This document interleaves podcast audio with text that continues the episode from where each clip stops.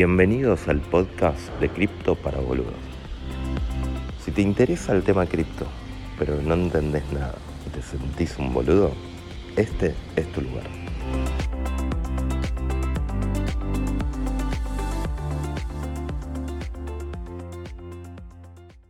Ahí estamos. Bueno, Alfredo, ¿nos escuchás? Ahí los escucho bien, ¿cómo les va? ¿Qué tal? Hola Alfredo, ¿cómo te va? Muy bien, muy bien, acá estamos. Un gusto irte de vuelta. Muchas gracias. En circunstancias sí, complicadas. apremiantes, pero... Te, te puedo contar una intimidad de, de, digamos, de nuestra backstage. De Eh, producción. De producción. A mí, que- sí, por supuesto, claro, sí. Sí, a vos y, a- y obviamente a todos. Eh, no- nosotros hoy, bueno, teníamos programado con, con dos chicos que, que están en, muy metidos en tema Terra, en todo el ecosistema Terra, para hablar.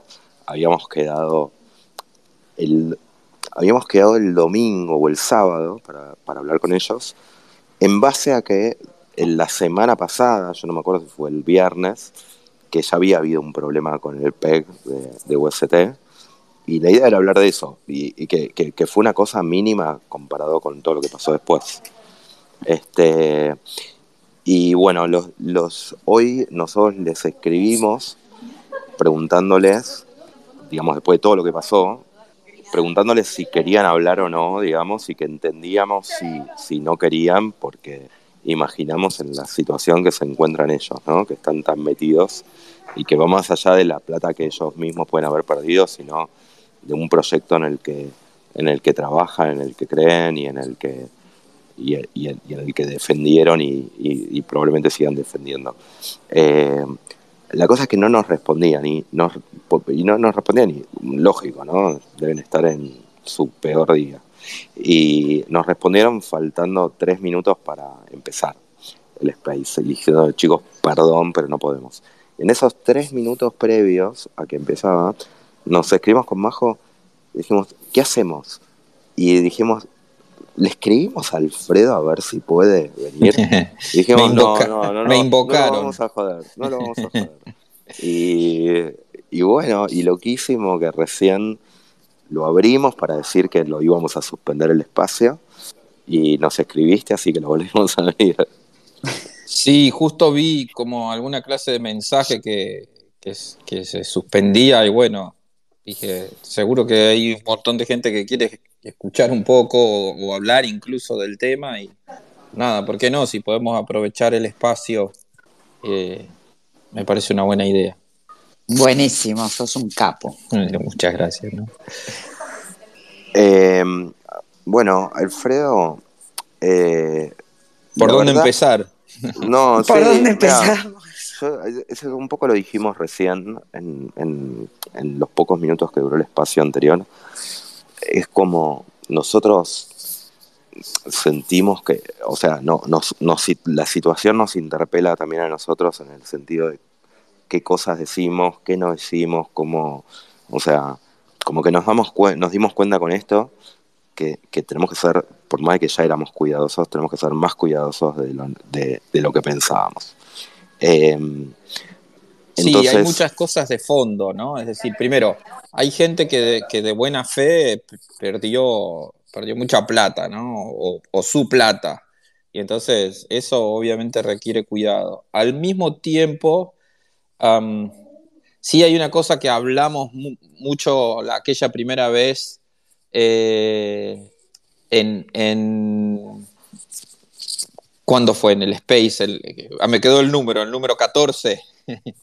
el famoso 14. En el Famoso 14. 14. que hablamos en el 14, Eh, pero eh, que tiene que ver con esto de la descentralización, ¿no? Y se acuerdan que dijimos, el mundo no está listo para vivir puramente descentralizado, en el sentido de que la descentralización requiere una, una responsabilidad de, como de saber, de informarse. ¿Se acuerdan que hablamos un poco de esto de do your own research? ¿no? Siempre, que se usa mucho en Twitter, de como que de hacer su propia investigación. En este caso, y me adelanto, es un poco difícil porque para entender cómo funcionaba este espacio eh, o todo este ecosistema, eh, leyendo el, white paper, hay, que ser especialista un poco en finanzas, es decir, no es tan fácil de entender. Para las personas comunes había algo que te ofrecía un buen retorno y un montón de gente entrando. Lo del buen retorno, creo que hay que ponerlo en perspectiva. Eh, digamos, algo debería llamar la atención. Si, te paga más que, las, que las otras cosas, digamos, casi necesariamente es, es una especie de, llamado de atención. Si quieren, después podemos como estructurar un poco el por qué. Yo les adelanto, y ahora eh, digamos, no hay que caer ahora en yo ya sabía o yo avisé, por más que uno lo haya hecho, pero eh, porque, porque ahora sirve poco. Creo que la lección es siempre hay que tratar de estar informado y, tratar de encontrar eh, las, las alertas o, esos llamados de atención, digamos. Eh, Ahora, Alfredo, perdón, te quiero interrumpir porque lo que estás diciendo tiene que ver con algo que dijimos antes. No, no, nosotros a lo largo de estos, de, estos espacios y, de este tiempo aprendiendo con, distintas personas, entre ellas vos, y distintas miradas, eh, digamos como que nos, damos cuenta que la adopción, la adopción masiva, digamos, requiere que abandonar un poco el purismo eh, respecto a la descentralización y a toda la filosofía que, que, tan bien explicaste en ese capítulo 14. Eh, entonces, decimos, bueno, ¿cuál, es el rol de los exchanges, digamos, no? Eh, por, poner, digamos, una, herramienta que es una puerta de entrada para la adopción masiva. Y, y el rol es justamente, es como que la gente común pueda meterse en el mundo cripto sin la necesidad de hacer ese eh, do your own research y sin necesidad de ser especialista, porque si no, si la, si, si, si la condición de cripto va a ser investigar white papers y ser especialista, va a ser siempre para poco. Exacto, bueno, es muy bueno. entonces, perdón, no, está mal que haya un intermediario en el cual uno deposite la confianza eh, para que, que, uno dice, no solo le doy mi plata, es decir, no tengo yo mis llaves, sino que además le doy el filtro de ese research. Claro, claro. Entonces yo sé que si, que si a mí un exchange me dice que tiene listado estas eh, monedas para comprar, y bueno, yo confío en que ellos saben en qué, están haciendo. Pero vos sabés que... Porque si no, si no confiamos, nunca Claro, a pero vos sabés que la, la historia siempre se repite y de hecho una de las cosas que yo explico y explicaba en clase fue, se dio una, una casualidad en la, materia de la, Universidad del SEMA, salió este tema y bueno, un poco lo estudiamos hace como tres o cuatro semanas y, yo tratando de ser siempre un poco sutil, pero le dije, duro Young Research, pero esto va a explotar de vuelta. No por ser un, un adivino ni mucho más de eso, estaba en los libros. Cualquier especialista en la historia de la regulación bancaria, cualquier especialista en finanzas decía lo mismo, digamos, y lo hemos charlado con varios. Eh, pero porque es una cuestión de diseño. Ahora, ¿qué es lo importante?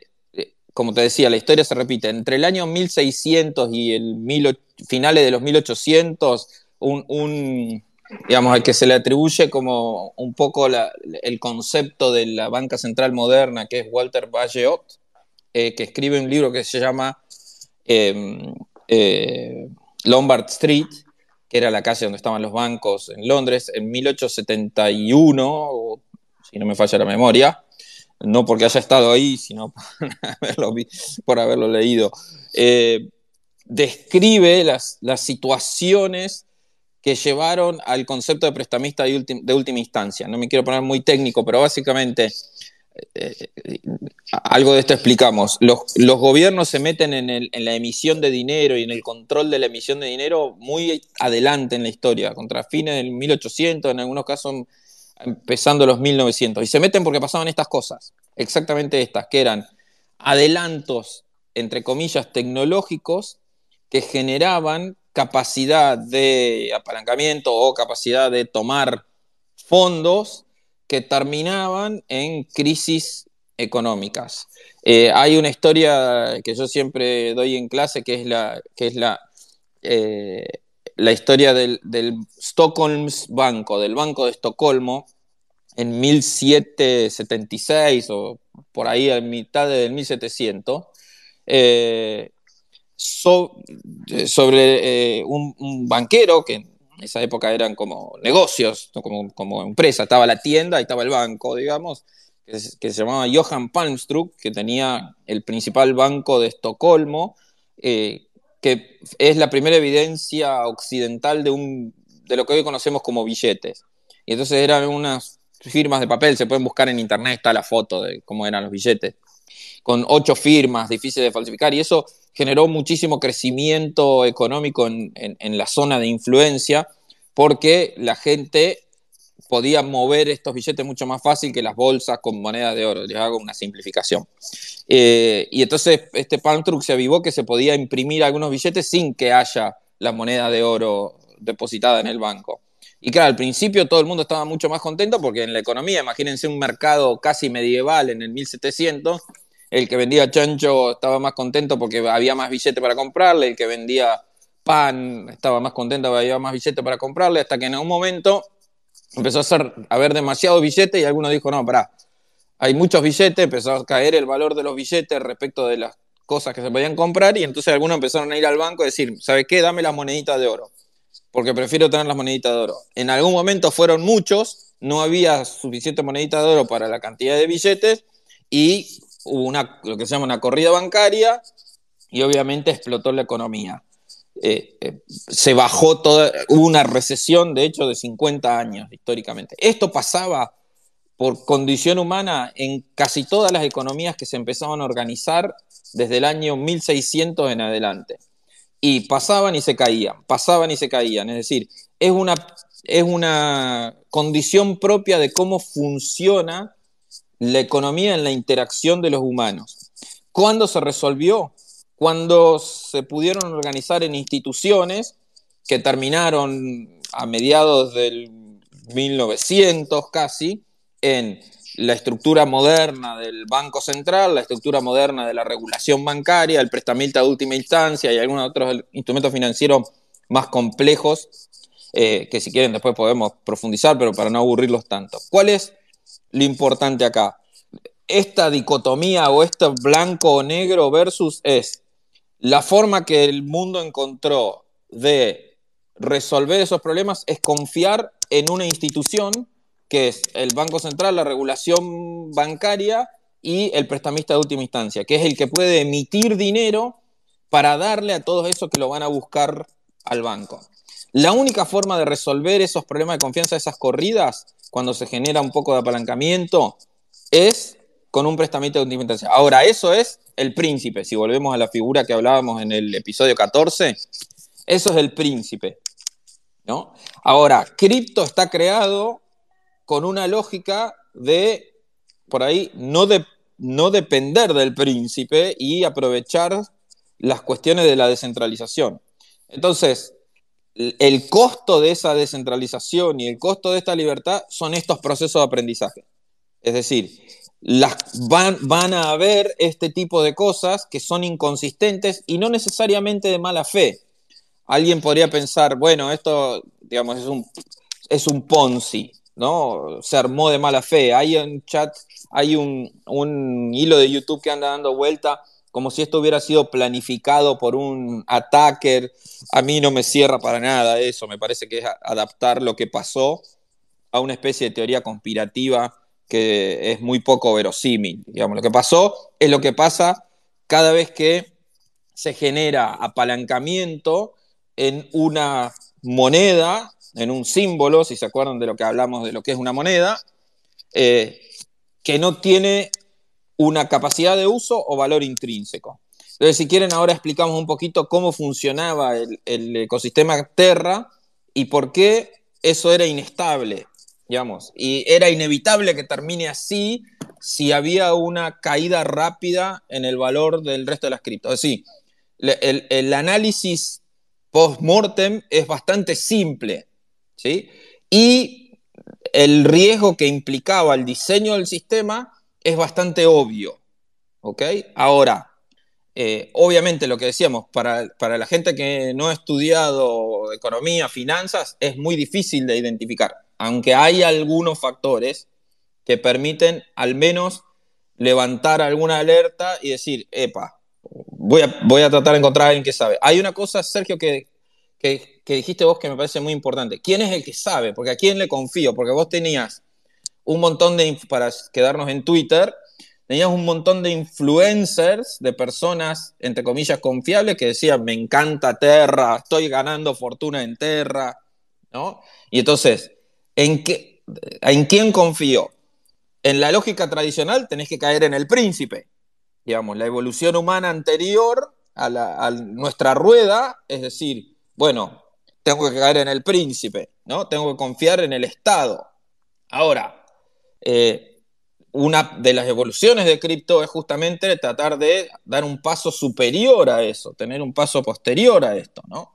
Y entonces, estamos en la frontera en ese sentido, porque decir, no queremos un ente centralizado que defina quién puede y quién no, porque eso también tiene consecuencias, es decir, alguien va a querer abrir un protocolo moderno y va a tener que ir a pedirle permiso al ente centralizado. ¿Qué es lo que pasa hoy? Si vos querés abrir un banco y tomar ahorros y hacer lo que hacía Terra, tenés que ir y pedirle permiso a un banco central. Y si vos le llevas el modelo de negocio de Terra, el banco central te va a decir que no. Es más, si le, llegás, si le llevas el modelo de negocios de DAI, que es muy bueno, también te va a decir que no. Entonces, no queremos eso porque no tendríamos DAI. Es decir, DAI funciona muy bien, a diferencia de cómo estaba diseñado Terra, es un stablecoin, probablemente no tenga estos problemas. ¿sí? Ahora, si tuviéramos que ir a preguntarle a un banco central, nos hubiera dicho que no y nos hubiéramos quedado sin DAI, sin todas las ventajas que nos trajo DAI. Entonces, hay claramente una, eh, un trade-off o, o una situación en decir, no se puede todo. O sea, si querés descentralización, no podés tener el príncipe que te cuida. Y no podés tener una voz oficial que diga esto está bien y esto está mal. Es decir, la libertad viene con un precio, siempre. Hasta, hasta hace pocos años, incluso los que defendían ese precio era con la vida. ¿no? Vimos todas las películas de los que se procuraron la libertad y nos procuraron la libertad. Entonces, la libertad viene con un precio y esos aprendizajes son naturales y probablemente sea parte de esta evolución. Entonces, hasta hoy hay dos formas. Una, o confiamos en el príncipe que dice quién puede y quién no, pero eso, sobre todo los que estamos en cripto, no nos gusta, creemos que hay un mundo mejor que ese. ¿sí? Ahora, el costo de eso es que hay que hacerse cargo de las propias decisiones. ¿ok? Y lo que va a pasar porque ya pasó en la historia del universo y va a seguir pasando, es que va a haber este tipo de proyectos. Yo creo que el valor y, al menos mi esfuerzo en, el, en, tratar de dar valor agregado es justamente saber diferenciar. Es decir, justamente saber diferenciar lo que es DAI de lo que es eh, eh, US Terra, digamos, ¿no? Es decir, esa, tratar de entender esa diferencia es lo que nos permite dar el paso adelante. Es más, estoy viendo algo. Ahora, Alfredo, yo puedo decir, vuelvo a lo mismo, ¿no? A la, a la masificación, a la adopción, digamos, y a cómo se resuelve ese problema. Porque para mí es imposible que algo sea masivo si todas las personas tienen que hacerse cargo del costo de esa libertad, digamos. Todavía, todavía. Pero el, pero el mercado es sabio en el sentido de que las que no son consistentes se caen y las, y las que son consistentes perduran, ¿no? El tema es cuando se hacen muy grandes, como ahora Terra tenía 20 mil millones de dólares. Perdón, Sergio, te interrumpí. No, no, digamos, eso, yo, yo, yo lo, es como Bien. Eh, yo, veo a esos intermediarios como un bien necesario. No sé, eh, Hay un proceso de selección por- por- natural. Hay un proceso de selección natural como se, como, como se dio en el propio proceso de selección natural darwiniano, si querés, en donde, digamos, los que son más sustentables van a durar y los que no son sustentables no. Lo que pasa que en el medio, lo que yo veo es, o sea, lo que es difícil ahora es tener las dos cosas. O sea, no se puede tener cripto descentralizado o aún con algunos aspectos descentralizados, pero con lo que importa el valor de la libertad, y al mismo tiempo una voz oficial que diga cuál se puede y cuál no se puede. Vamos, creo que eso es un poco la inconsistencia, y yo creo que sería un avance para la humanidad que, que podamos sostener este modelo. Es decir, sostener el modelo en donde, por su propia lógica, esto evoluciona para bien. Eh, no sé si se me escucha. Me quedo sí, sí, sí, perfecto. Si, No, perfecto, perfecto. si quieren, podemos explicar brevemente cómo funcionaba la lógica de Terra Dale. y por qué era inconsistente. Dale, dale. A ver, esto es, esto es un poco complejo porque era un tema complejo, pero hay dos clases o tres clases de stablecoins, digamos. Supongo que todos los que están acá saben lo que es una stablecoin, pero que es una cripto que tiene su valor atado a un parámetro. Hagamos el parámetro más fácil, que es el dólar. ¿no? Entonces, una stablecoin para esta definición es una cripto que siempre vale un dólar. ¿Cómo lográs que algo siempre valga un dólar? Hay una forma fácil, que es la que tendría que haber mantenido nuestro amigo Johan Palmstruck, ¿sí? En Estocolmo en el, en el 1770, que es por cada cripto que vos emitís de un dólar, por ejemplo, USDC, tenés un dólar guardado y disponible para el que, se lo quiera llevar. Eso te garantiza que siempre va a valer un dólar, porque cuando alguien quiera deshacerse de esa cripto, por ejemplo USDC, se da vuelta y al que lo emite, en este caso es una empresa más Circle, que es la empresa que emite USDC, la tiene garantizada y depositada en un banco y está auditado que la tiene depositada en un banco. Entonces vos decís, uy, no le tengo más confianza a esta, cripto. Te das vuelta, vas a Circle y le decís, cámbiamelo. Ni siquiera tenés que ir a Circle, lo haces en un exchange. Pero para, para mantener el ejemplo, vas a Circle y le decís, acá tengo un USDC, cámbiamelo por un dólar. Si pierde confianza, se puede hacer el mecanismo, los intermediarios pueden arbitrar y pueden decir, bueno, yo te la compro menos, se dan vuelta y van contra Circle y se la cambian por un dólar. Entonces, si aumenta igual la demanda, siempre va a valer un dólar.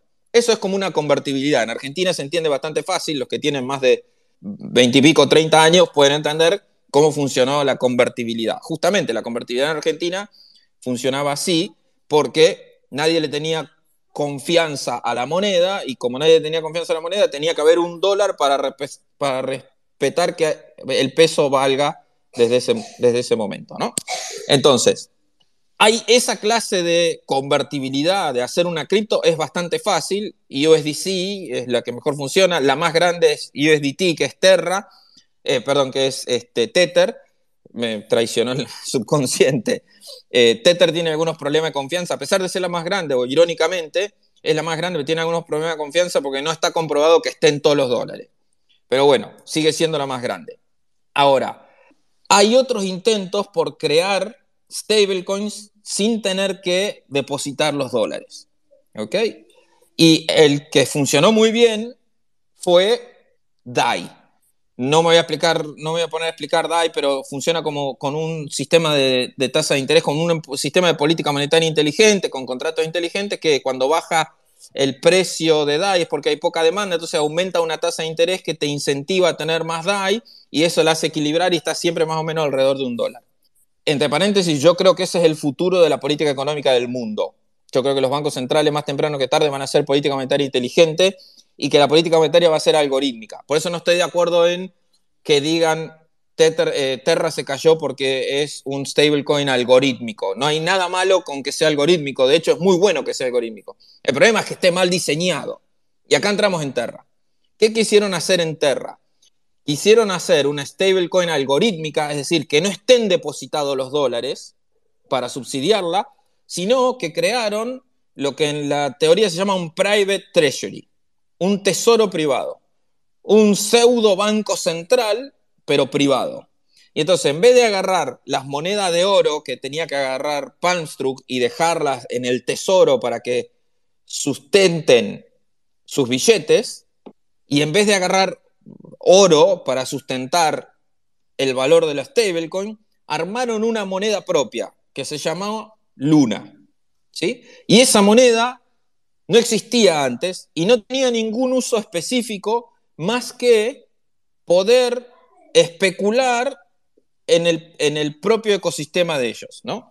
Y acá está la, metáfora, hay un meme que está dando vuelta, que es una zapatilla de esas eléctricas enchufada en sí misma, ¿no?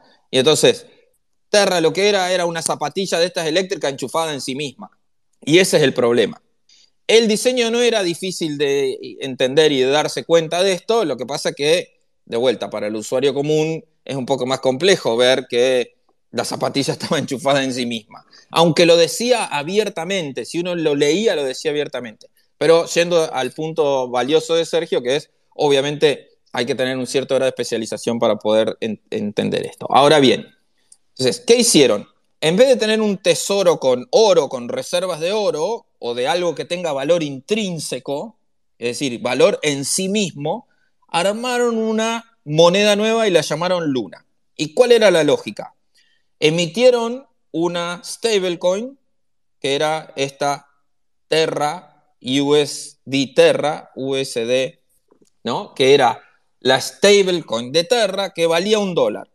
¿Y cómo garantizaban que valiera un dólar? Bueno, si valía menos de un dólar, te vendían lunas por valor de un dólar para cambiártelo por esa, te la cambiaban.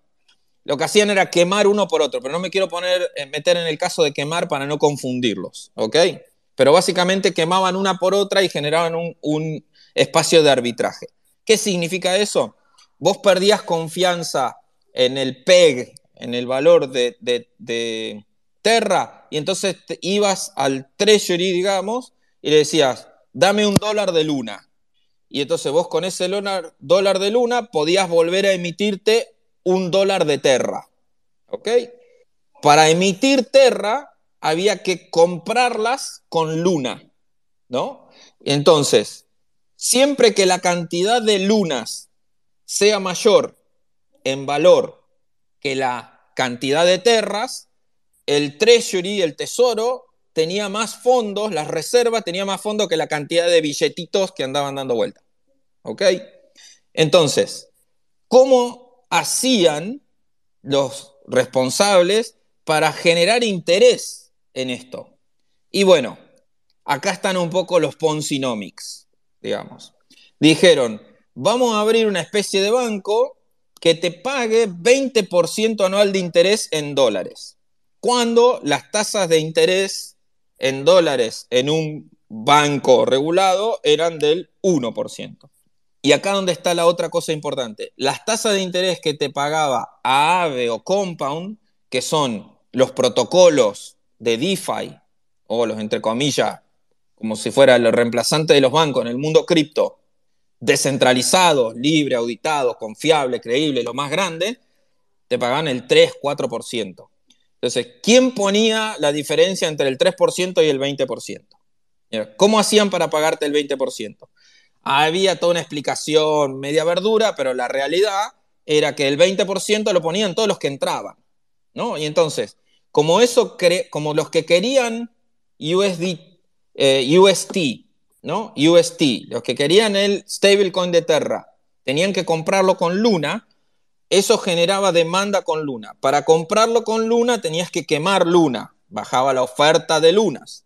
Entonces, había demanda de Luna, bajaba la oferta de Luna, Luna pasó, llegó a valer 100 dólares. Y eh, entonces, con la cantidad de lunas que había en el tesoro, alcanzaba para que si alguien no tenía confianza en Terra, las cambiaba por Luna y esas lunas tenían un interés especulativo, porque yo compraba, si entraba al principio, compraba Luna a 20 dólares y a los dos días o a los tres meses valía 50, 60, 70 dólares. Que además los podía apalancar en la tercera pata, esto eran tres patas, en la tercera pata que era este mini banco cripto que se llama, llamaba o llama Anchor. ¿Ok? Entonces, ¿dónde está la inconsistencia? Vos generás una stablecoin con un tesoro privado. Los, el oro que hay en el tesoro no sirve nada más que para usar adentro de tu entorno, salvo que todo el mundo de alguna manera se convenza de que eso va a servir para algo. Si todo el mundo se convence de que eso va a servir para algo, creaste una moneda sin un país. Inventaste el nuevo oro. Hasta ahora hay una sola cosa que es eso, una sola en el universo, Bitcoin. Hay una sola cosa que tiene esa característica, que es valor intrínseco, digamos, por encima o a diferencia del oro, y eso es Bitcoin. Ethereum también por los casos de uso, o sea que pongamos Bitcoin y Ethereum, pero en ese orden. Primero Bitcoin, después Ethereum. ¿Ok? Solo esas dos cosas. No hay otras que puedan tener esa calidad. No tienen valor intrínseco. Entonces, para lo único que podés usar esas lunas que tenían valor es para, es para invertir en tu propio banco, en tu propio portafolio. Entonces, ¿cuál es la lógica? Mientras todo va para arriba, y durante el tiempo que todo fue para arriba, mi posición eh, teórica era muy solitaria, les quiero decir. O sea, cada vez que alguien me preguntaba, quiero invertir en Luna, y yo le decía, yo no invertiría en eso porque no, no tiene sentido, me decían, pero están ganando un montón de plata, están pagando esto. De vuelta, era una posición muy solitaria. ¿Cuál es la lógica? En algún momento se acaban los clientes. Es decir, no, no hay tanta gente dispuesta a meter ese 20%. Entonces, para el flujo, y ahí entra un poquito de esas Ponzi que no necesariamente son de mala fe. Es decir, los que armaron esto quisieron inventar el, reinventar el private treasury. ¿Sabían que es, a esta altura es imposible? No lo sé. ¿Creían que esta vez le iba a salir bien por primera vez en la historia?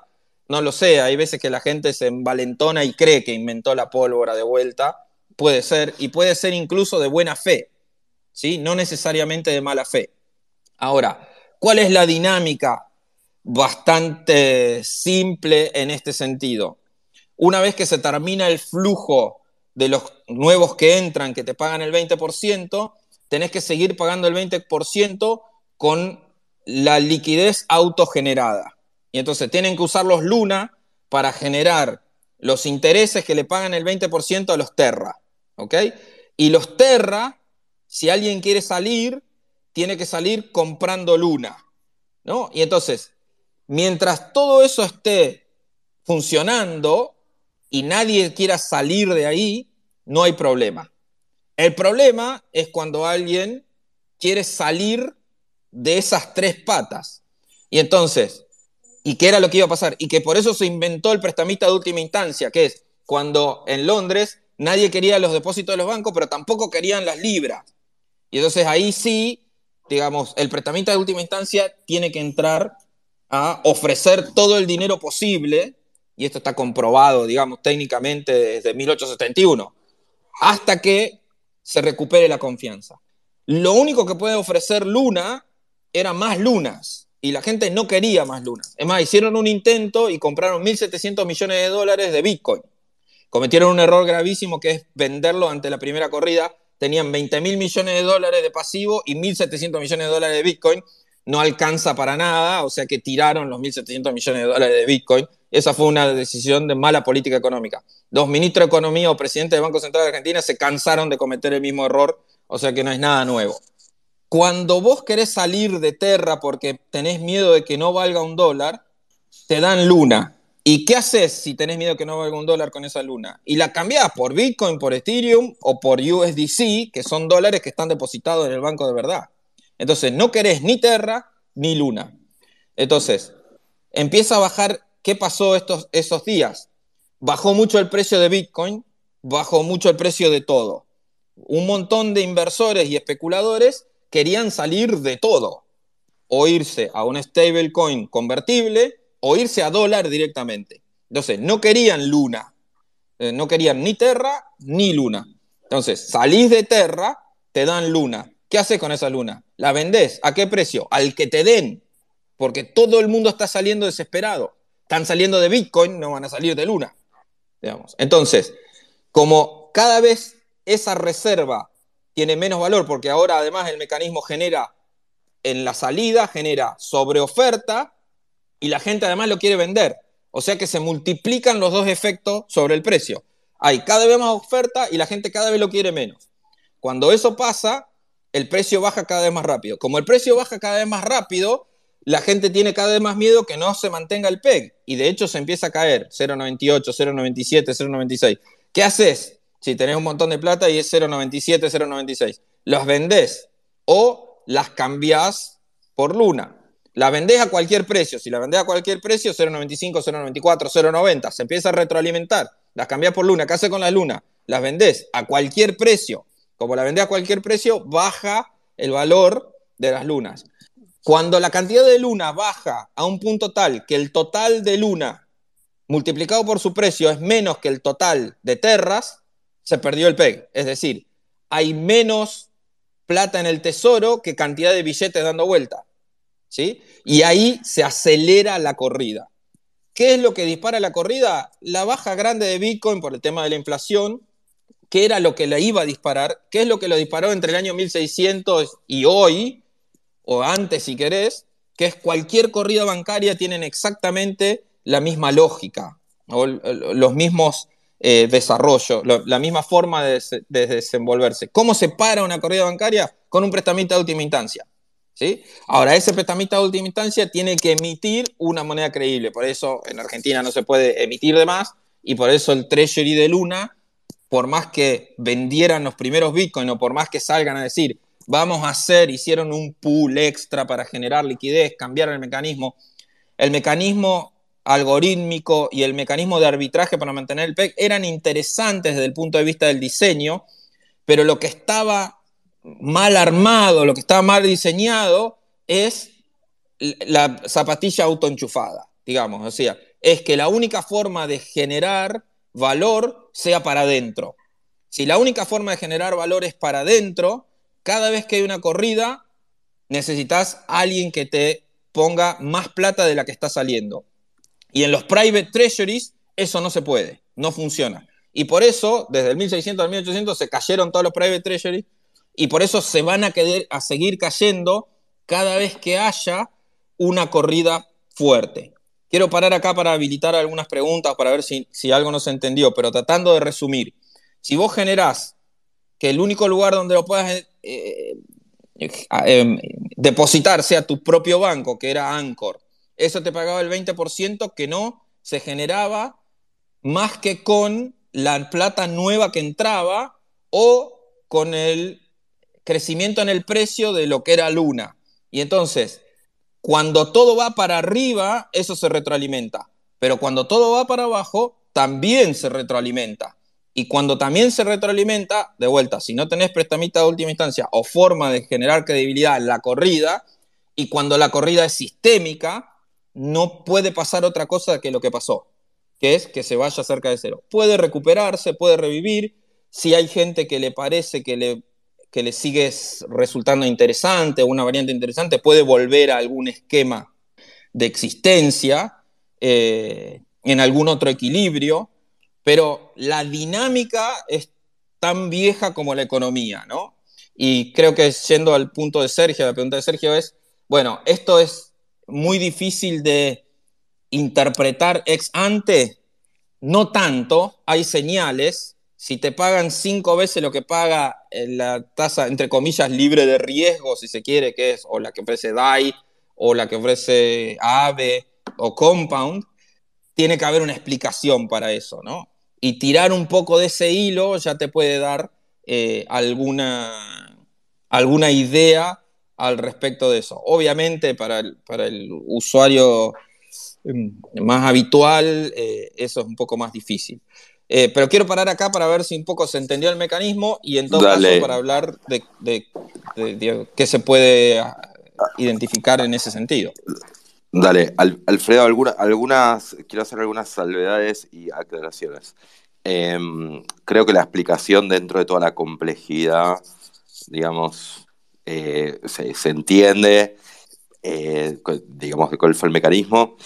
Me gustaría, si, si Mariano tiene ganas de hablar, porque antes Alfredo nombró a, bueno, nombró a DAI como un ejemplo de de sí una, una stablecoin que, digamos, como que tiene fundamentos sólidos.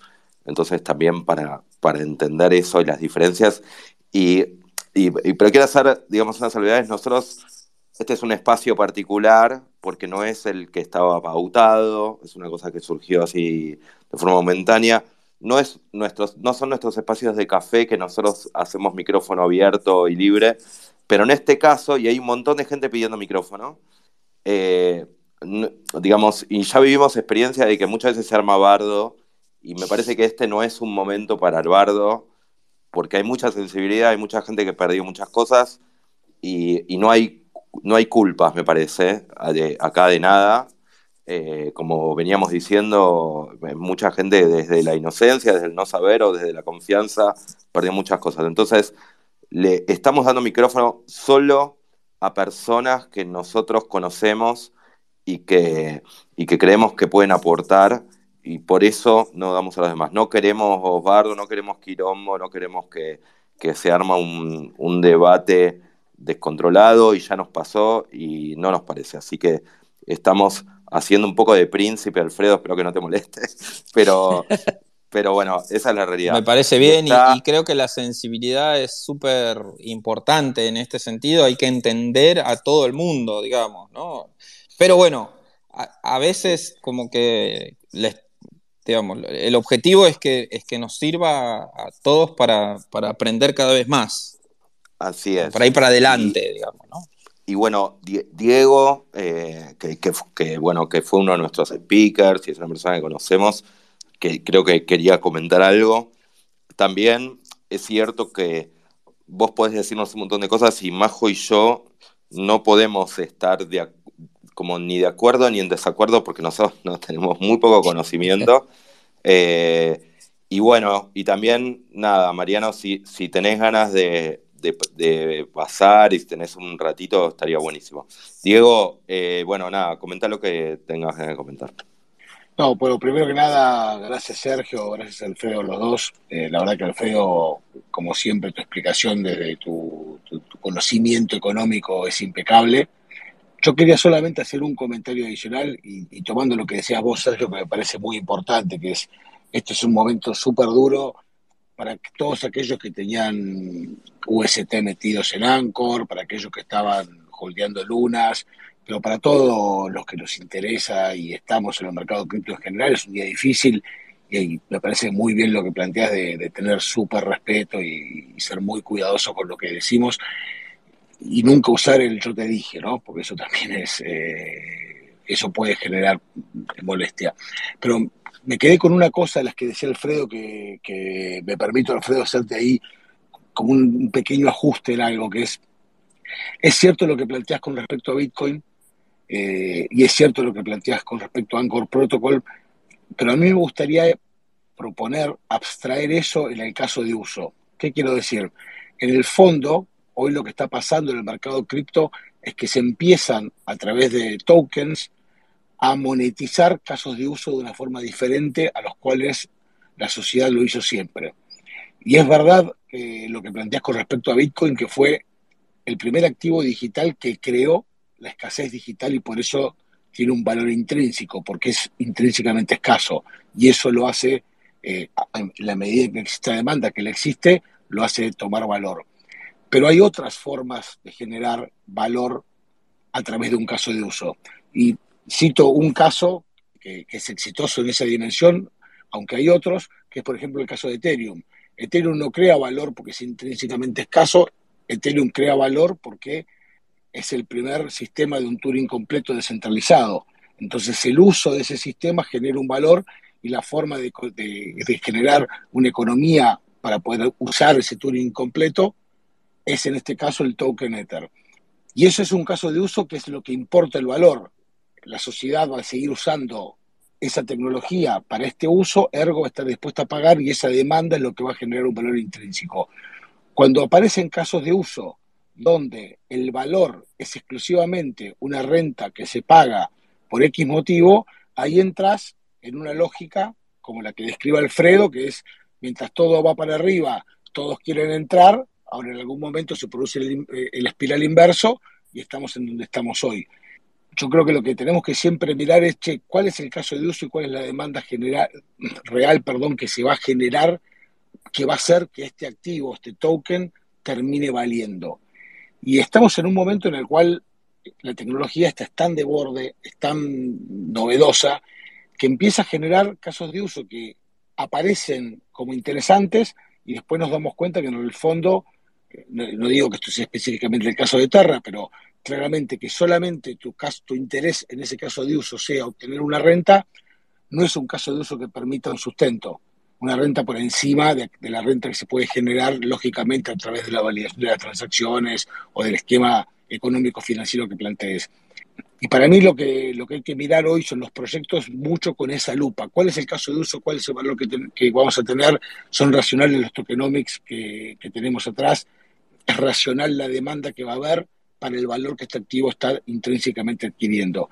Y es una situación similar a la que en algún momento vivimos hace 22 años, en el 2000, con la famosa crisis de la .com, que fue al final del día un ajuste de los casos de uso que tenían valor o no y lugares que fueron, los sitios, perdón, que fueron muy populares, que en su momento tenían un valor sin un caso de uso certero, con una demanda genuina atrás, adquirieron un montón de, de valor en, el activo y luego se desplomaron.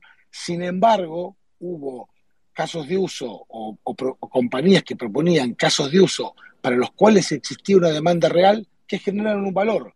Y las famosas FANG, Facebook, Apple, Google, Netflix, fueron ejemplos de esos casos de uso que generaron valor subyacente y hubo tantos otros que cayeron en el camino. Y hoy estamos un poco viviendo, olvidémonos del caso de Terry de Luna, hay otros casos que estamos viendo simultáneamente, donde pasa eso, entra en crisis el caso de uso, entra en crisis de un activo que estaba sobrevalorado en función de la demanda real que existía para ese caso de uso, y el precio se desploma con mucha facilidad. Sí, eh, concuerdo, Diego, exacto. Eh, creo que por ahí no, no lo, quizás no lo alcancé a explicar tanto o, con tanta claridad, pero eh, por eso mencioné Bitcoin y Ethereum, ¿no? Y, que son dos cosas distintas y por eso los, como que los mencioné en ese orden. Bitcoin por el valor intrínseco, además de por la propia escasez, digamos, por, por, muchos otros factores de, de su propio diseño y demás. Y Ethereum sí como, como, la plataforma tal cual, completamente de acuerdo con la explicación. Eh, em, empiezo a tener grises sobre algunos de los llamados Ethereum Killers, eh, y ahí creo que de vuelta es importante el caso de uso, es decir, cómo está el deployment de, contratos inteligentes, cuán, cuánto funcionan, cómo es la seguridad, eh, tiene un montón de otros aspectos técnicos que si uno quiere ir por el lado cuando a mí me pregunta, alguien me pregunta, digamos, para responder en, lo que dura un ascensor del piso 1 al 10, eh, la respuesta fácil es no salgas de Bitcoin y Ethereum. ¿no? Esa es la respuesta fácil. Para salir hay que estudiar un poco, eh, de vuelta, temas de seguridad, cómo es el protocolo, si es más rápido y escala más, qué se entregó para poder ser más rápido y escalar más. Que, es decir, hay un montón de aspectos eh, que ya son bastante técnicos y ahí entrábamos ¿no? otra vez el tema de, de lo que decía eh, de, lo que decíamos al principio de lo que decía Sergio de bueno digamos ¿cómo, quién me dice a mí en cuál confiar y en cuál no no y entonces eh, coincido además que a veces los casos de uso incluso pueden ir variando pero pero sí hay indicadores digamos eh, también tiene que ver con la propia economía. Si algo crece muy rápido, es por definición también un poco inestable. A ver, tiende... perdón, perdón. Yo, sí. yo, yo, quiero decir algo. Eh, a mí, como un usuario más nuevo de, de cripto, en, en, estos días me empezó a dar miedo de que se caiga todo el sistema, todo, digamos, ¿no? Cripto en general me dio, me dio miedo, me da miedo que se caigan las otras stablecoins, digamos, es como, no sé, yo tenía eh, algo de plata en, monedas estables, en, DAI porque lo conozco Mariano, o sea, ¿por qué en DAI? Porque lo conozco Mariano, a pesar de que no lo conozco personalmente. Y,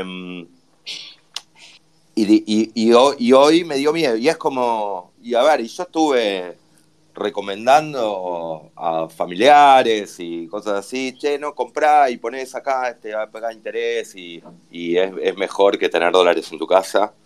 Eh, y la verdad es que, se, que sentí como que nunca podía desplomarse. No, te, no, no tenía luna en UST, perdón.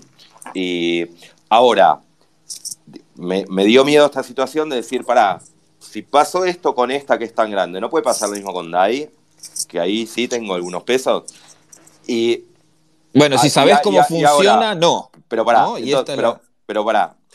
Yo digo, bueno, eh, vienen todos diciendo que DAI es, eh, funciona de otra manera y que no, y que es segura. Eh, o sea, lo, lo, leí todos estos dos días un montón. Pero una cosa es leérselo a Mariano, que está involucrado, y otra cosa es leerlo en terceras personas. Este, y digo, pará, no, yo confío en Dai.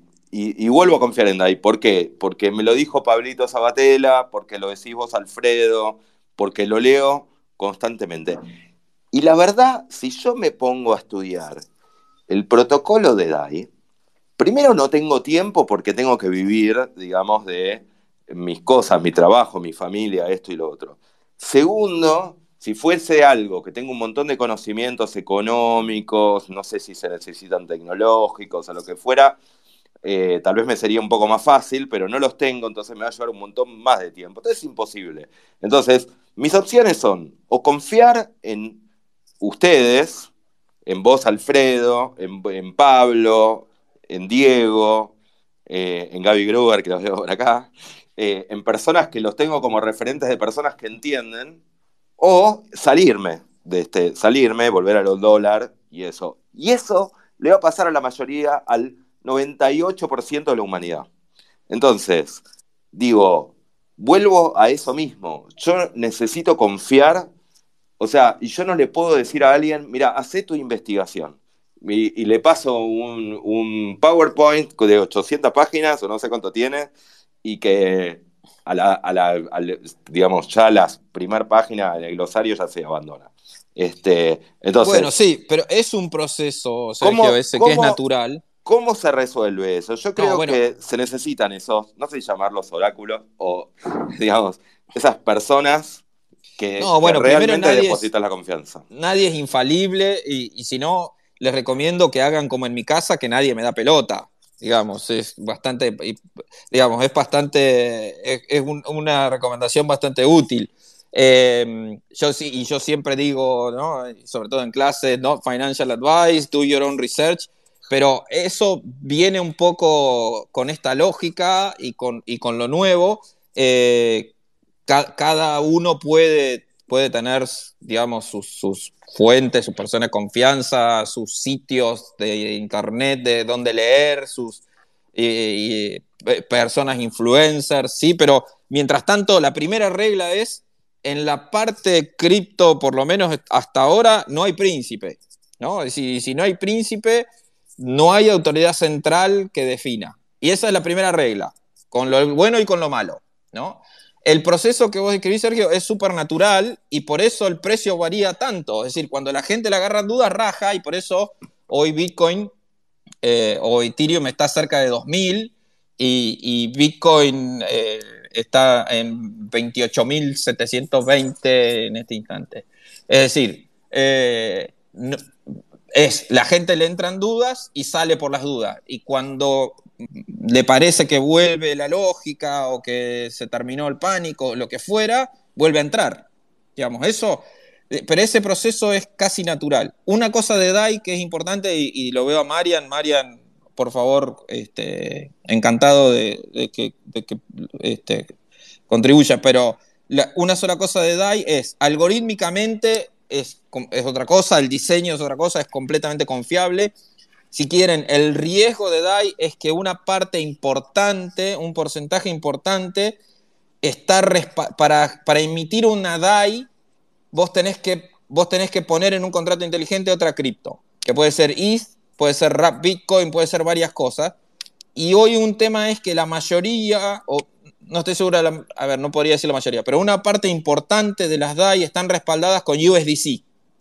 Entonces, si mañana la Reserva Federal de Estados Unidos eh, dice, voy a hacer todo lo posible para arruinar el USDC, eh, y la gente sale corriendo del USDC y pierde el PEG por, una, por, por, por, la corrida contra el USDC, es posible que pueda tener un impacto inicial en DAI que no pueda ser definitivo, o sí, depende, depende de varios factores, pero sigue siendo una corrida, ¿no? Entonces, una cosa es tecnológicamente diferenciar de lo que podemos describir como el mecanismo de diseño, entre comillas, fallido de lo que era Terra, digamos, y otra cosa es diferenciar eh, lo que puede llegar a ser una corrida en función de lo que soporta el Treasury. Finalmente, hasta ahora, todas las stablecoins son contra un Treasury.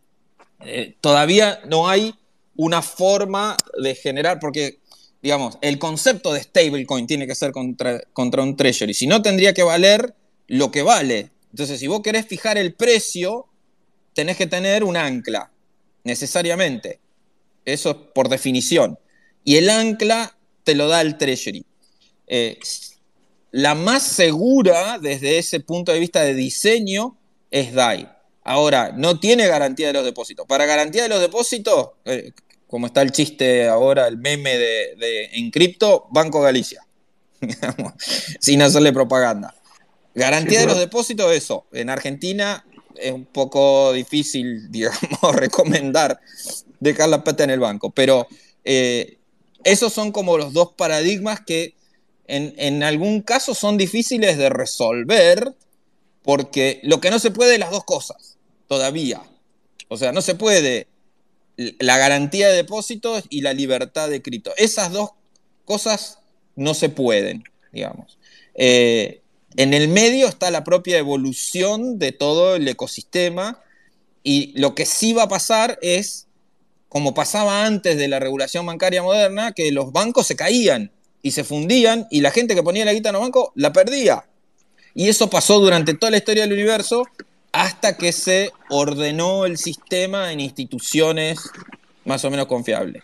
Eh, lo, que, lo que va a pasar, y esta no va a ser la última que se cae, es que las que no estén bien diseñadas, cuando haya problemas, van a tener problemas, eh, porque es parte de la evolución. Y eso, bueno, por eso, digamos, hay que mantener, si uno tiene una determinada aversión al riesgo, es decir, si uno es relativamente conservador, hay que mantenerse por los andariveles más seguros. Los, cuando a mí me preguntan cuáles son, de vuelta, do your own research, cada uno lo que le parezca, esto es libre, pero cuando a mí me preguntan, yo digo, no salgas de Bitcoin ni de ETH. Y dentro de ETH, los protocolos que son los más conocidos, los más seguros, los auditados, digamos, y los que no están fuera de la media en cosas que te ofrecen. Ahora, eh, y antes de dar la palabra a Manu, les hago una pregunta. Para ustedes, los exchanges no deberían haber eh, listado UST. ¿Es como una irresponsabilidad?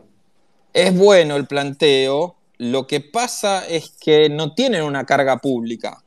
Es decir, un exchange es un kiosco que compra una cosa y vende la otra no tiene la carga pública de cuidarte, digamos, desde ese punto de vista, más allá de su responsabilidad empresaria que quieran tener, digamos, pero es probable que hayan, eh, es probable que hayan también eh, buscado el negocio. Eh, Sebas, el fundador de...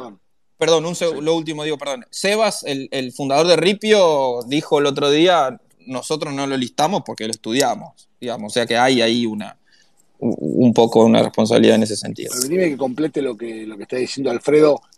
Yo creo que con esto último que decías, me gustaría tocar dos puntos que vos planteabas, Sergio, que es si los exchanges tienen o no que listar.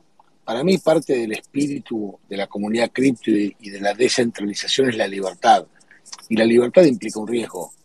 Entonces, si algo está listado y yo lo compro, si yo decido invertir un montón de plata en SHIP y después SHIP se desploma, eh, al final del día, si estoy pidiendo que alguien me haga de, de, príncipe, como decía Alfredo, de guardián, porque yo no soy capaz de administrar mi propia libertad, eso es un poco contrario al espíritu que estamos planteando como, como descentralización.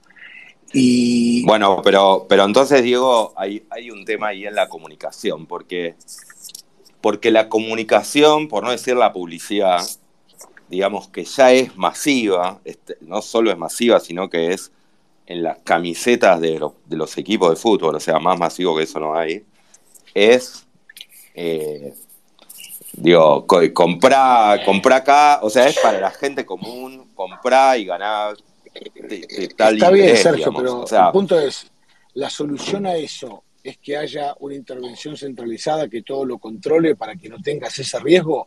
Bueno, esa situación en gran medida la tenemos y es el esquema financiero que hoy está establecido. La pregunta es cuál es la nueva realidad, asumiendo que la, vieja realidad debe ser mutada. Y ahí quiero tocar un punto que vos planteabas antes, que para mí es importante, que es lo que vos decías, eh, el tema del miedo.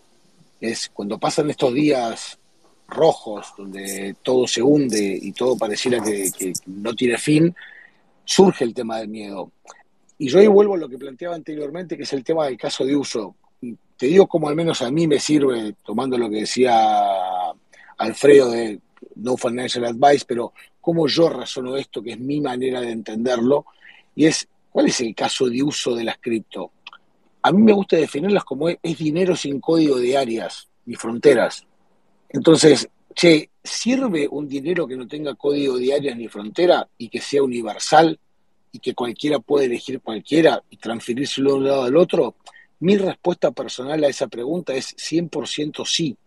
Entonces, si, ese caso de uso existe, hay una demanda concreta, porque la situación en la que estamos actual es similar con respecto al sistema financiero, es similar a la que teníamos en 1990, antes de que aparezca Internet con las comunicaciones y que las compañías telefónicas controlaban cómo intercambiábamos información de un lado al otro, si ese caso de uso existe, tiene valor y tiene una demanda que nosotros creemos que es válida, entonces la respuesta es acá hay algo que vale.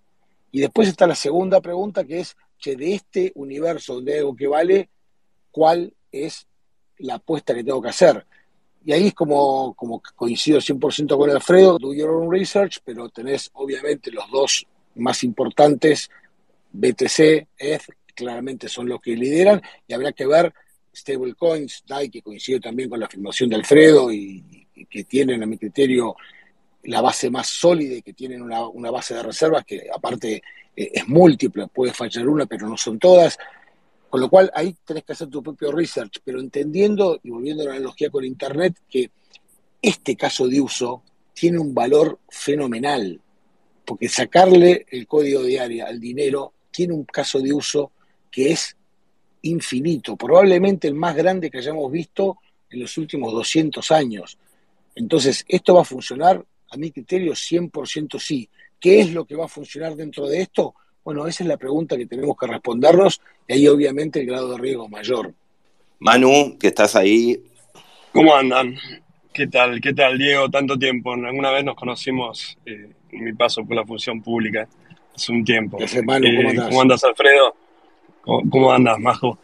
Che, eh, mira, yo simplemente quería, a mí me encanta lo que estabas hablando vos recién, Diego, y volviendo a, a qué es lo que resuelve, eh, cuál es el caso de uso de las stablecoins.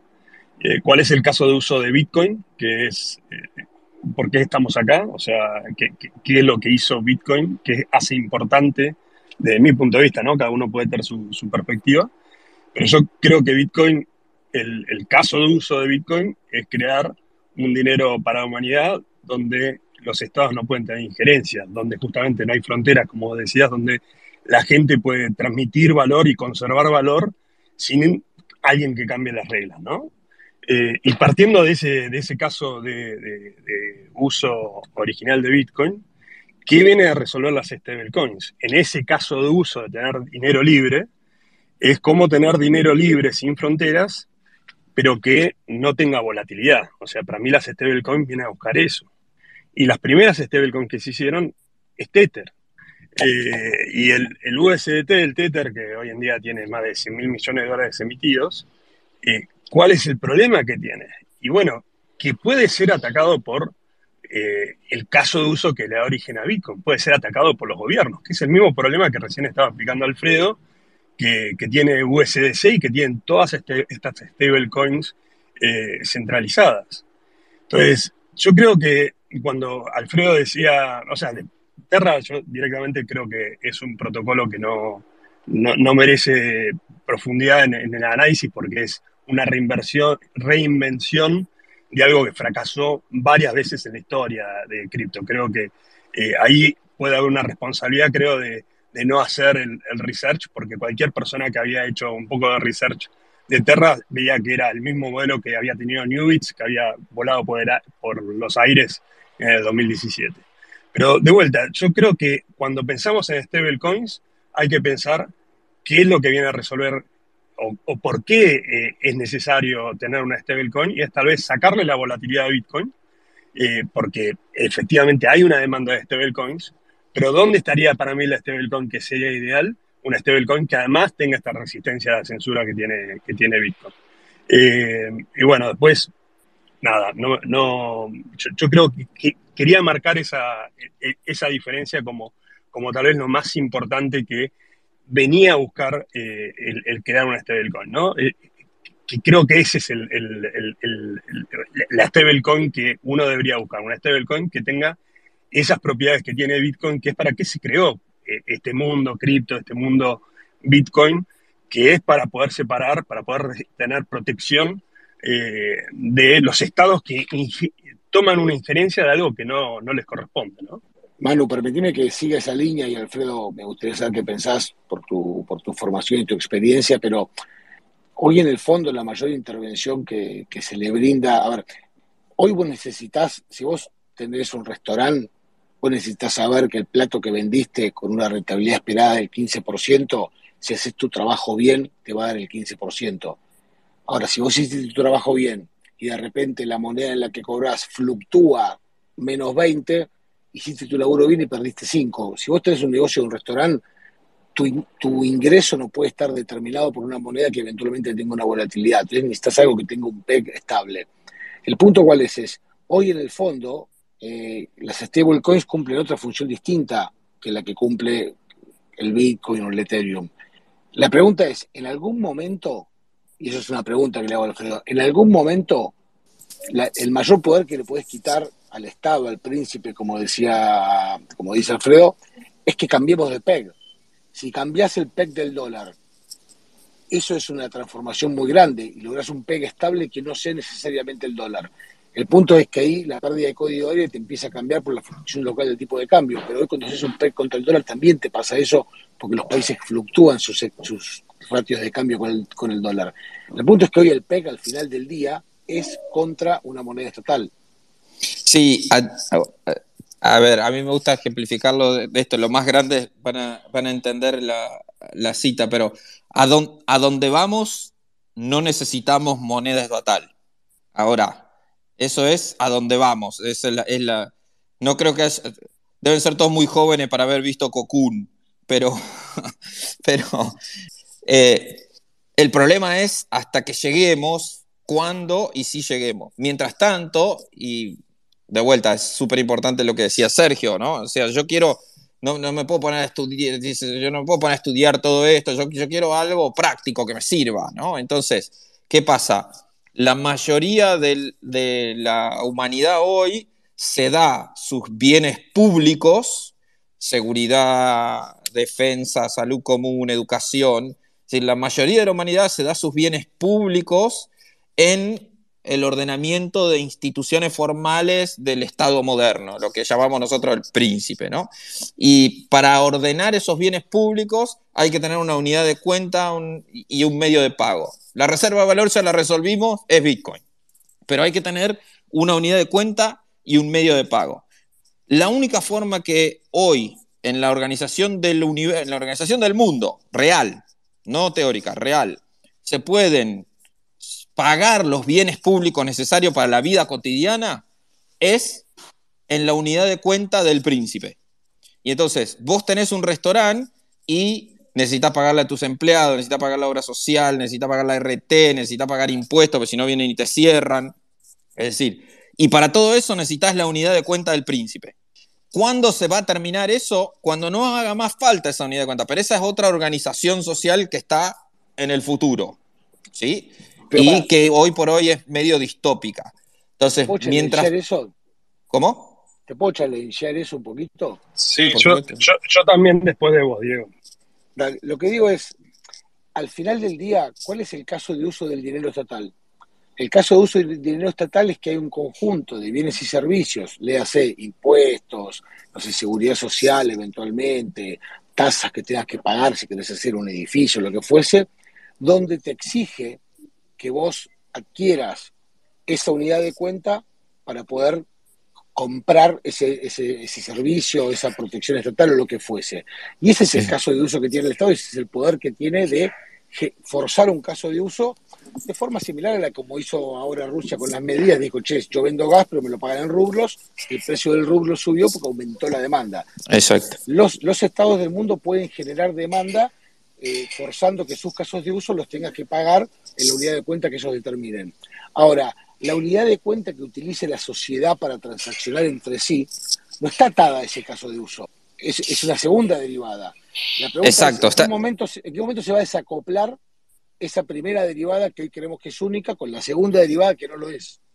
Cuando la sociedad esté lista para vivir de manera descentralizada y cuando la mayoría de la gente si manda mal plata a un adres y la pierde, no quiera una oficina en donde se puede ir a quejar y que se la devuelva. Y hoy la mayoría todavía quiere eso y la mayoría todavía quiere la tranquilidad del seguro depósito, aunque le cueste el príncipe, o a la mayoría no le importa que Google le lea todos los mails, siempre y cuando Gmail sea caro. Hicieron un estudio para si, cobrar eh, WhatsApp o Gmail y literalmente nadie estuvo dispuesto a proteger su privacidad pagando, era un dólar por mes, una cosa así, el estudio que hicieron. Es decir, la, mayoría de la gente todavía, aunque no lo diga o aunque no lo sepa, o aunque no lo haya razonado, prefiere el mundo del príncipe. ¿Cuánto va a durar eso? No sabemos, pero no, no va a ser poco. Es decir, falta mucho para, una organización universal descentralizada porque la, libertad y la, y la, descentralización requieren un esfuerzo cognitivo y además un esfuerzo eh, moral que la mayoría de la gente no está dispuesta a asumir. Es otra discusión si se quiere, pero el, el solo hecho de, ver la estructura de, política y del voto y de, nuestro país nomás ya te lo dice, pero eh, no me quiero ir mucho a la parte filosófica, sociológica, digamos, pero básicamente cuando la gente quiera, lo que pasa es que hoy la mayoría de la gente no quiere. Lo que pasa es que yo ahí... perdón, perdón, eh, está... Eh, logró conectarse Mariano eh, que, quiero que hable porque pido perdón a, todos, pero yo tengo poco tiempo más y, nada, quería ahí que Mariano, si estás escuchando. ¿Me escuchan ahí? Buenas. Sí, sí, te escucho. Sí, perfecto. ¿Cómo andan chicos? ¿Está bien? Hola Mariano. Eh, no, la verdad que es súper interesante todo lo que estaban comentando eh, y, me parece como muy, muy acertado el caso este que estaban hablando recién sobre lo de Google, ¿no? Y es algo que, por ejemplo, hace, hace un tiempo que yo me vengo preguntando eh, sobre el tema de la, si el 100% de la descentralización es lo que realmente todos quieren, ¿no? Porque se habla de la descentralización como este santo grial y a lo que todos apuntan y que sí, hay que ir todo descentralizado, todo 100% sin intermediarios, o sea, y la realidad, yo para mí, día a día que pasa, incluso ya hace, con el tiempo que llevo trabajando en esto, eh, yo no lo veo tan así, la verdad. Eh, si hoy me pongo a pensar, vamos a hacer un ejemplo. Eh, Google Maps. Es insólito que Google Maps sea un producto gratis, entre comillas, porque no es gratis, usan nuestra información, ¿no? Pero a mí me dicen, che, bueno, ¿usarías un Google Maps descentralizado con todo lo que ello conlleva? Sabemos lo que son los productos descentralizados hoy en día, ¿no? Y yo digo que no, para nada, cero. Me encanta Google Maps, me parece una programa espectacular y hasta pagaría por usarlo. Más allá de que usen inclusive mis datos. ¿sí? Eh, entonces con el, con el tema del dinero creo que va a pasar algo similar. No necesariamente todo va a ser descentralizado y la gente lo va a seguir utilizando contenta. ¿sí? Eh, el tema de Bitcoin como the ultimate currency, por así decirlo, o la, o la última moneda a utilizar, yo tampoco lo veo tan así. ¿eh? Eh, la denominación de precios en Bitcoin requiere que toda la cadena de un país eh, esté preciada en Bitcoin. Y, y la verdad que vos como país comerciás con el exterior y tener un tipo de cambio real en relación a eso para hacer las con- conversiones cuando comerciás con el exterior, o sea, es como que no tiene sentido en realidad si vos te lo pones a pensar. Por eso no, no creo en, en esa cuestión de decir, ¿sabes qué? A, a- a la larga vamos a usar todos Bitcoin como, como medio de pago. La verdad que no, de hecho me parece que todos los incentivos que tiene Bitcoin diseñados en su propio core eh, son anti-utilización como medio de pago, ¿no? Eh, o sea, el, el funny case es el de las pizzas, ¿no? El del Bitcoin Day. Eh, hay un costo de oportunidad muy grande mientras exista un- una evaluación por algún tipo de, moneda local o estatal por parte del Bitcoin. eh, no tiene ningún sentido utilizar Bitcoin para medios de pago, ninguno. Eh, ahora, utilizar Bitcoin como colateral para desarrollar otros medios de pagos locales, me parece que sí. Por eso creo que Manu estaba diciendo que era una de las, o, Alfred estaba diciendo que era las mejores reservas de valor, y, y ahí sí concuerdo, porque me parece que el caso de uso de Bitcoin es comprarlo, guardarlo y no tocarlo nunca más, ¿no? O sea, precisamente es, es eso, como por ahí esa diferencia de una stablecoin, que, stablecoin, que lo escuché muchas veces decirlo a, a Gaby Gruber, que, que el dinero es eh, posponer el consumo, ¿no? Eh, y el stablecoin se utiliza para, o sea, para vos tradearlo por algo, ¿ok? Eh, nosotros, argentinos, mercados emergentes, demandamos una stablecoin porque tenemos peores monedas locales, ¿no? O sea, entre holdear eh, peso argentino o, una stablecoin, y obviamente te voy a demandar stablecoins, ¿viste? Pero en economías serias, eh, muy poca gente demanda dólar, salvo cuando los mercados están en mega caída, ¿no? Pero dentro de los últimos, no sé, 10 años, 20 años, eh, el, tren macro que hay en relación a cómo viene subiendo todo, bueno, recién hoy se está empezando a challengear si eso va a seguir subiendo, ¿no? Entonces, ahora nos volvemos a preguntar, al menos yo me pregunto, ¿quién demanda una stablecoin, ¿no? Porque con lo que pasó con Anchor, claramente nadie demandaba UST porque quería comprar algo con UST, lo que se demandaba era el 20% de Anchor, ¿ok? Eh, y, y- y con DAI, con DAI es similar. Yo, me, o sea, muchas veces expliqué que, que nadie demanda DAI por DAI. De hecho, DAI es un subproducto de, un préstamo, ¿sí? O sea, es lo, lo que te escupe el MakerBall, básicamente. ¿Por qué? Porque está respaldado, ¿sí? Entonces, el producto en sí de Maker no es DAI, sino es que vos puedas sacar un préstamo y que puedas vender DAI por dólares o por lo que quieras y, usar esa guita, ¿sí? O sea, el caso de uso es que vos puedas usar la guita de tus activos, siendo esos activos o WBTC o Ethereum o el que dejes como, como colateral, ¿sí? Eh, entonces, creo que, que primero tenemos que ordenar bien esa situación y, ver qué, papel jugamos nosotros como, como retail, o sea, como personas de, de a pie eh, en todo esto, según en el país en el que estés, ¿no? Nosotros estamos en una economía, no hace falta decir, como es la economía argentina, eh, en el cual te obligan a demandar eh, formas de dólares diferentes, ¿sí? Sea UST, sea DAI, sea lo que sea. Eh, pero hay que ver también cuáles afuera, ¿no? Eh, porque ahora, como decía Diego, estamos en una forma de dinero que, no tiene, no límites geográficos y que todos podemos participar. Y eso nos pone a todos al mismo nivel, pero dentro de ese mismo nivel hay otros que tienen más o menos eh, poder, por así decirlo, ¿no? Eh, toda esta gente que hoy se vio afectada con lo de UST, no solamente son personas, digamos, de a pie, como decíamos, sino también hubo fondos de inversión muy, muy grandes, con supuestamente un montón de gente extremadamente preparada para todo esto, pero que se obnubilan con esas cosas. Y acá pasa más por una cuestión psicológica que por una cuestión de, de cuántos puntos de IQ tengas, ¿sí? Eh, he visto fondos que, conozco gente que trabaja ahí que, nada, tienen doctorados en matemática, en economía, en esto, en el otro, y se la recontra repusieron hoy. Se la recontra repusieron hoy. Mike Novogratz, este, creo que es el de Galaxy, se tatuó Luna, se tatuó Luna en un brazo, ¿entendés? Entonces, como decía hoy eh, Sergio, cualquiera que está viendo Twitter o que está, tiene un canal de comunicación y dice, ah, si este tipo que tiene 6 billones se tatúa Luna, ya fue. Eh, gorda, ¿sabes qué? Saquemos una hipoteca de la, caja, de la casa y metamos todo en Luna, porque mirá, si este, que la tiene re clara, se tatuó Luna. Entonces pasan un montón de cosas que, que, que, son, no sé si peligrosas es la palabra, pero como que hay que andar con cuidado, ¿no? Eh, no porque una cuenta tenga, no sé, 45 mil seguidores, eh, te va a tirar la posta. ¿sí? Hay mucho negocio también atrás de todo esto. Por eso yo a, veces, no sé, a mí, a, mí me han pegado mucho por lo de Luna, ¿no? Por salir a, decir que era un terrible Ponzi UST. Eh, y, he visto otras cuentas que nada, ¿sí? O sea, no, chicos, esto es el nuevo paradigma financiero. Acá vamos a cambiar cómo se vinieron dando los últimos mil años de desarrollo económico, ¿viste? Y, y tenés que tener pelotas para decir eso, ¿no? Sobre todo por quienes son los que te están leyendo. Eh, esta cuestión de Internet que, trajo un poco la era de la, información, o sea, se nos hace como muy fácil crear contenido, ¿no? Muy, muy fácil. Eh, entonces, cuando vos tenés tanto contenido, y como dijo Sergio, no tengo tiempo, loco, para estudiar, ¿sí?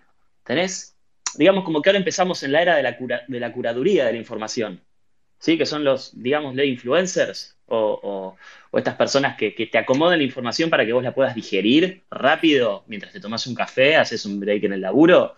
Bueno, tenés que tener cuidado también a qué curadores de información estás siguiendo. ¿Sí? Porque vos vas a estar obviamente confiando en que alguien te está regurgitando esa información de una manera en la que vos la puedas digerir tranquilo. Em, y si bien eso nos ahorra tiempo, también nos eh, enfrenta con un riesgo que vos le estás creyendo a esa persona. O sea, ese do your own research, hacer tu, propia investigación, a veces es más, es más un meme que una realidad, ¿no? Porque hacer tu propia investigación no es que leíste un hilo de, 20 tweets de Pepito, ¿ok? Entonces, nada, es, duro las cosas que pasan hoy, o sea, eh, yo es la tercera vez que vivo algo así, eh, y, y te vas acostumbrando, pero lo que sí es feo es que con cada ciclo sale cada vez más gente a, poner una palabra ¿no? en medios de comunicación, en social media, de cosas que no son, ¿viste? Y que si vos salís a decir, che, loco, mirá que esto no es así, te empiezan a tildar de, eh, que no aportás nada, eh, pero y vos quisiste, eh, pero esto, eh, pero lo otro. Entonces después cuando las cosas pasan, ¿viste? Uno dice, bueno, pero yo lo dije, ¿qué te salen a decir? Eh, loco, si estamos tirando en el piso no patees.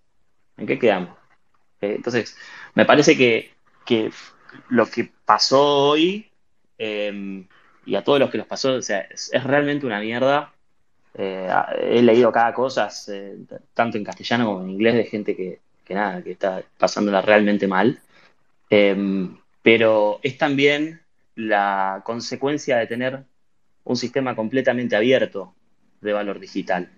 ¿sí? Eh, y la verdad, creo que no conozco a nadie en todo este tiempo que estoy en esto, que no le haya pasado algo así. Es el costo del aprendizaje también. Así que si, hoy te pasó algo así, eh, ojalá que, puedas sobrevivir en términos financieros, porque siempre te dice que el final de este juego es sobrevivir. Eh, si te pasó algo así, vas a ver que para la próxima vez vas a estar muchísimo más medido.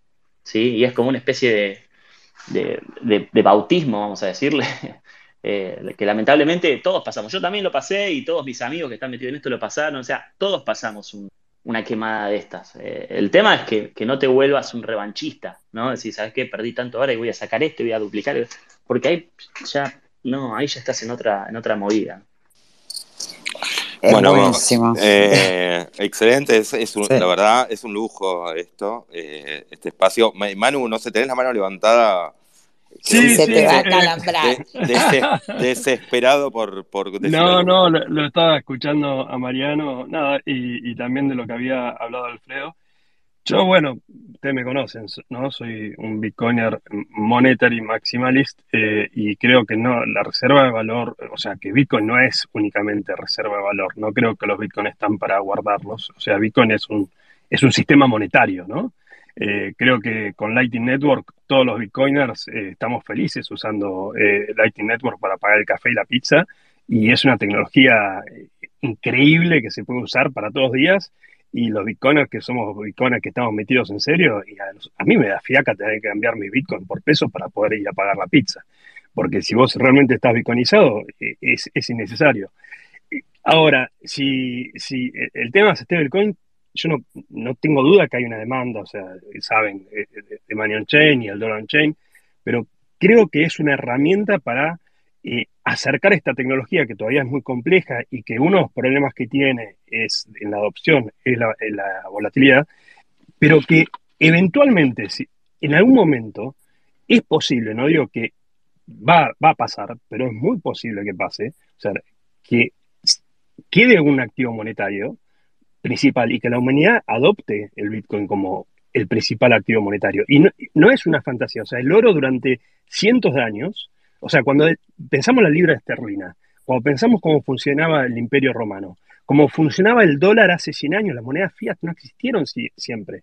Y lo que siempre existió es el, perdón, lo que nunca existió es una tecnología monetaria que le dé el poder al individuo y que el Estado no pueda hacer absolutamente nada. Y esto es una singularidad en la historia de la humanidad. Porque el oro podía ser incautado, podía ser bloqueado, podía ser eh, hay un, montón de, que era la tecnología, la, la, tecnología monetaria que la humanidad había adoptado, sistemáticamente venía, se empezaban, los estados que empezaban a crecer, usaban patrón oro, como una, que es una, una, moneda que tiene un montón de propiedades buenas como, como, como dinero, y en cuanto empezaba a crecer como Estado, lo corrompían y lo destruían. Y si uno estudia la historia de, de los imperios, de Roma, de Gran Bretaña, y mismo ahora lo podemos ver en tiempo real con Estados Unidos, atacan a su, mismo sistema, su, propia moneda, y crean todos estos sistemas, toda esta inflación, que nada, lo vemos en Argentina. Argentina, mientras tuvo patrón oro, funcionó espectacularmente. Y si uno analiza la historia de los últimos 100 años de Argentina, está fuertemente por, atacado y destruido Argentina por no haber tenido una moneda sana. Es uno de los grandes problemas que, tiene Argentina y lo podemos ver, lo, sabe, lo sabemos todos los que vivimos en Argentina. Y eh, podemos ver también los periodos que han ido hacia monedas más sanas, o sea, y no es porque el dólar sea excelente. Entonces, yo creo que la singularidad acá de vuelta es Bitcoin.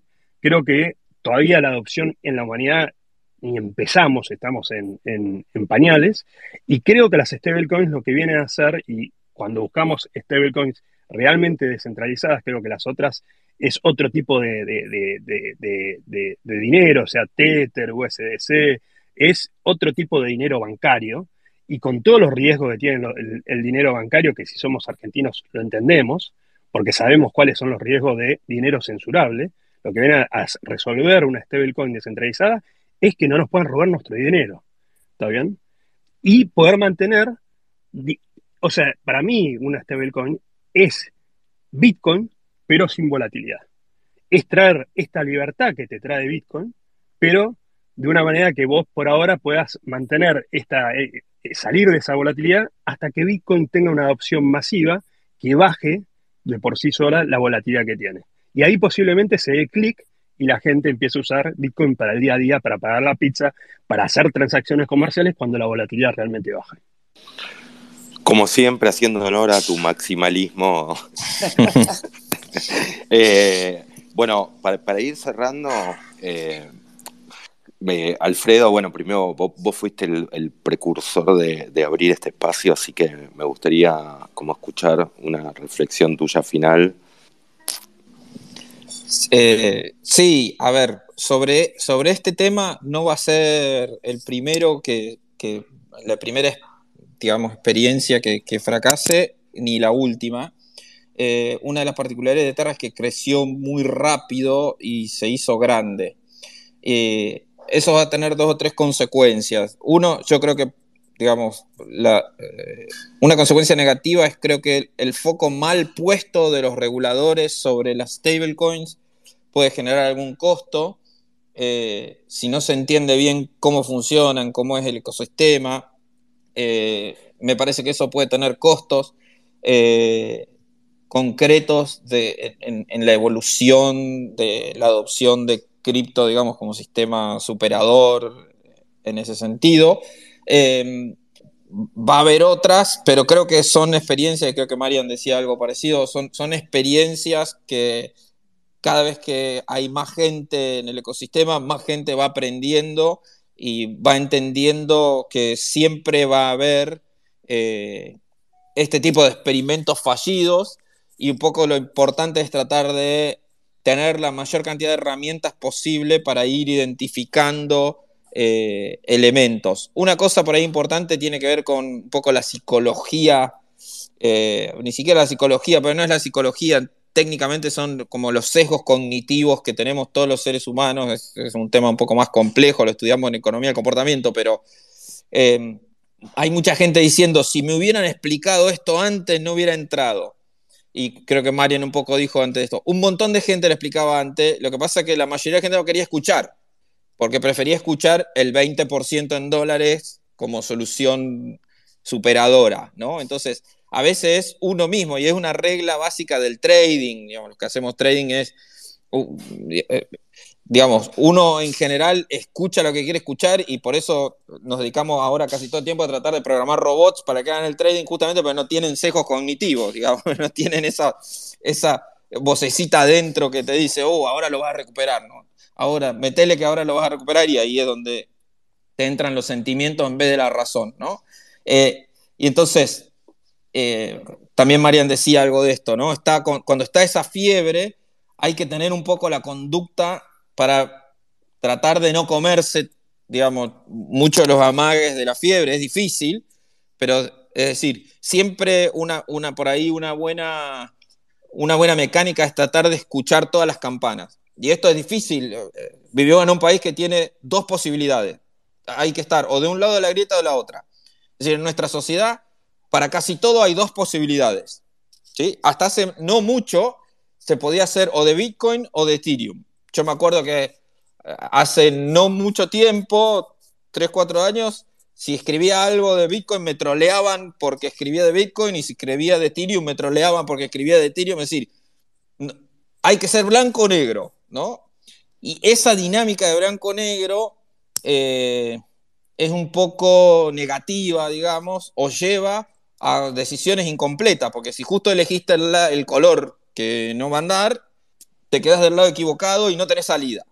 Entonces, una regla buena, y esto se usa en trading, digamos, como regla, pero que se puede tomar para un poco resolver este problema que planteabas vos, Sergio, del conocimiento y que de hecho la mayoría de los que habló comentó, es tratar de escuchar diferentes campanas o tantas campanas como sea posible y tratar de reconocer que siempre tenemos un, un, pajarito adentro que nos tira para un lado y tratar de, tener, de formar alguna opinión relativamente equilibrada. Es un ejercicio bastante complejo eh, porque de vuelta estamos muy acostumbrados a, vivir en grietas, digamos, todo es grieta. Ahora, vivir en grietas es lo contrario a la ciencia.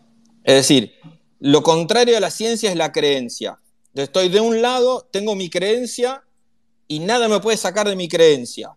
¿no? Y eso en general lleva a cometer errores. Entonces, uno lo que puede hacer es tratar de equilibrar las opiniones y leer el diario del otro, por más que nos suene raro o que vaya en contra de lo que queremos.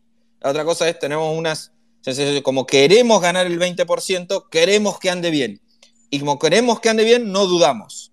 Y esa es otra regla que pasa mucho en trading. Estoy long, quiero que suba, y como quiero que suba, no salgo, porque quiero que suba.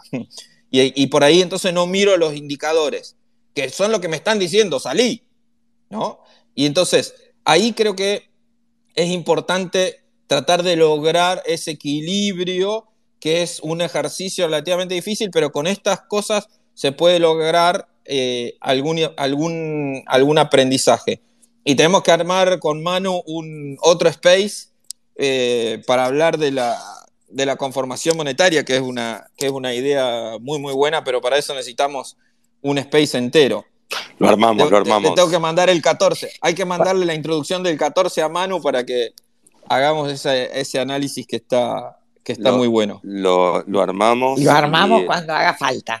Lo armamos en, en dos semanas, si quieren, si, si, el mercado nos, si el mercado nos lo permite, digamos.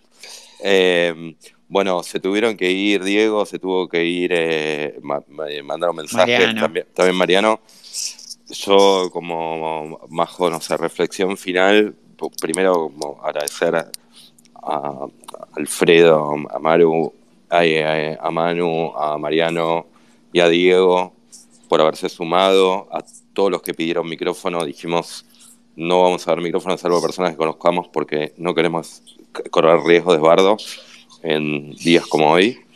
Eh, a todos los que estuvieron escuchando, un montón de gente. De nuevo a Mirstein, que ahí lo veo que, que apareció. eh, y de- decirle que, que, bueno, no, nuestro Que apoyo, bancamos. fuerza, que te bancamos y que, que, bueno, tuvimos que suspender por motivos totalmente lógicos.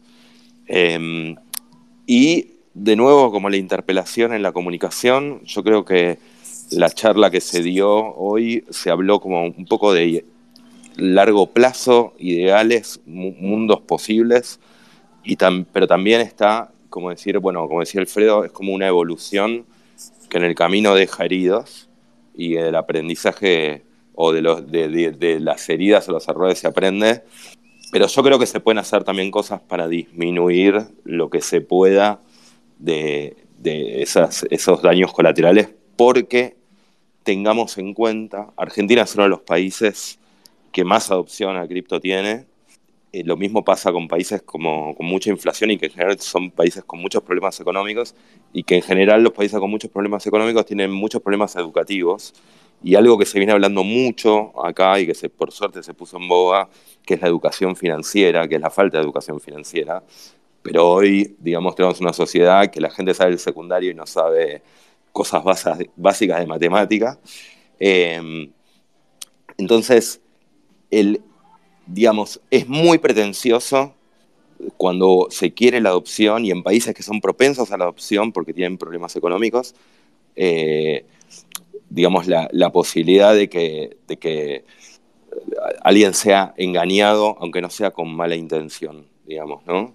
Eh, es decir, somos una sociedad muy vulnerable a caer en engaños. Entonces yo creo que en el mientras tanto tenemos que tener cuidado con la comunicación eh, y tenemos que entender que la gente común no puede hacer su propio research, pero a su vez puede ser captada por publicidad, por, por, o por cosas que tienen que ver con las necesidades como ganar plata, digamos, de, de, de manera sencilla o con buenas promesas. rápido. Entonces, entonces, creo que por lo menos en- desde nuestro rol no, no- nos vemos como interpelados por ese lado y que, y que es algo para tener en cuenta.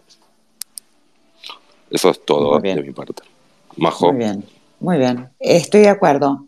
Yo esta semana, estos días, los viví con mucha preocupación, si bien no, no es que tenía dinero invertido, pero lo que veía con preocupación era la discusión y la, eh, lo que leía en Twitter de gente muy preocupada, gente, algunos desesperados, eh, otros diciendo, ah, era obvio. Y es como que, nada, escuchaba todo el tiempo el, do your own research que nos, nos han repetido muchas veces en estos espacios y es cuestión de, de, de aprender a, a estudiar los, las propuestas y, y, no dejarse llevar por lo, que, por lo que parece fácil. Eso es lo que yo tomo como, como enseñanza de esta semana. Bueno, buenísimo. Gracias a todos, Manu, Alfredo, muchas gracias como siempre. Gracias por sus enseñanzas. Gracias. por- Gra- por gracias a ustedes. Gracias por sumarse. Gracias a todos por Muy bien. participar. Bueno, eh, no, nos veremos próximamente. Majo, no puede pasar, digamos, puede llegar a repetirse esto esta semana.